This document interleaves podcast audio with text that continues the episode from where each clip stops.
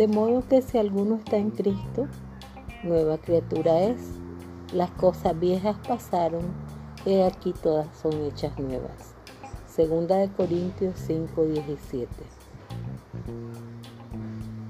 Este es el versículo para la reflexión del día de hoy.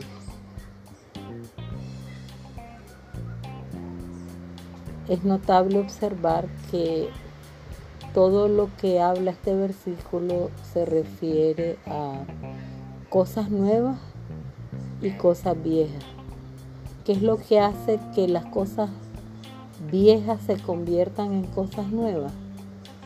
De acuerdo con el versículo dice que lo que hace que estas cosas viejas cambien a cosas nuevas y sean hechas nuevas es el hecho de estar en Cristo. Esto nos hace ser una nueva criatura y al mismo tiempo nos hace cambiar de las cosas viejas que teníamos y que arrastramos de nuestra vida a pasar a cosas nuevas, andar en novedad de vida, como dice otra parte de la escritura.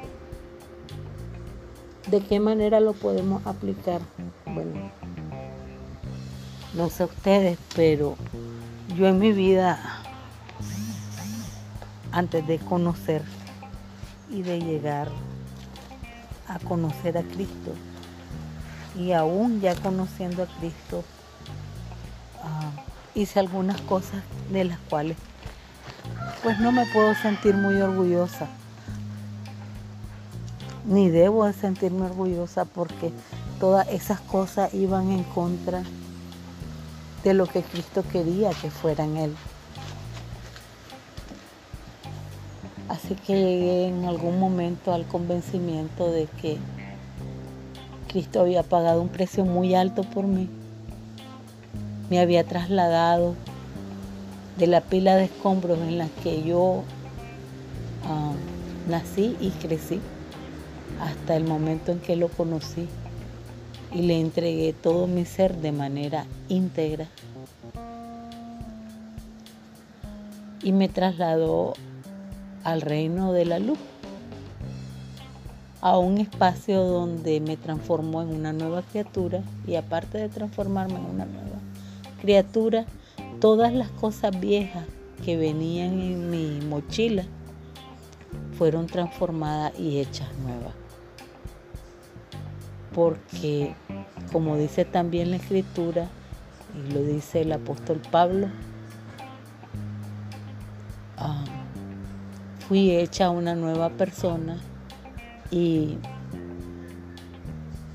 eso fue por gracia, por la gracia de Dios, por la gracia que Dios hizo que el Hijo viniera a esta tierra y viviera como un hombre y tuviera un vivir humano para poderme llenar a mí de lo que Él era para que Él pudiera soplar, como dice en Juan 20, 22, soplar sobre los discípulos y decirles que recibieran el Espíritu Santo, lo cual tuvo su consumación en Hecho 1.8, cuando dice que un viento recio azotó el lugar donde estaban los que estaban ahí unánime y orando. Ah, y les impartió el espíritu económico para que ellos pudieran profetizar y hablar claramente a todos los que estaban de espectadores de distintos lugares, que hablaban distintos dialectos, idiomas y lenguajes y poderlos transformar en nuevas criaturas a través de esa predicación. Así que mi oración del día de hoy es gracias Señor porque me has transformado en una nueva criatura. Porque estoy en ti y al estar en ti, tú me has transformado en esa nueva criatura.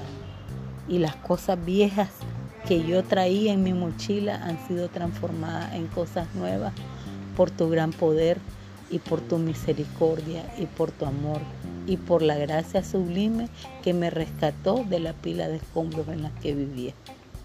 Gracias Señor. Amén.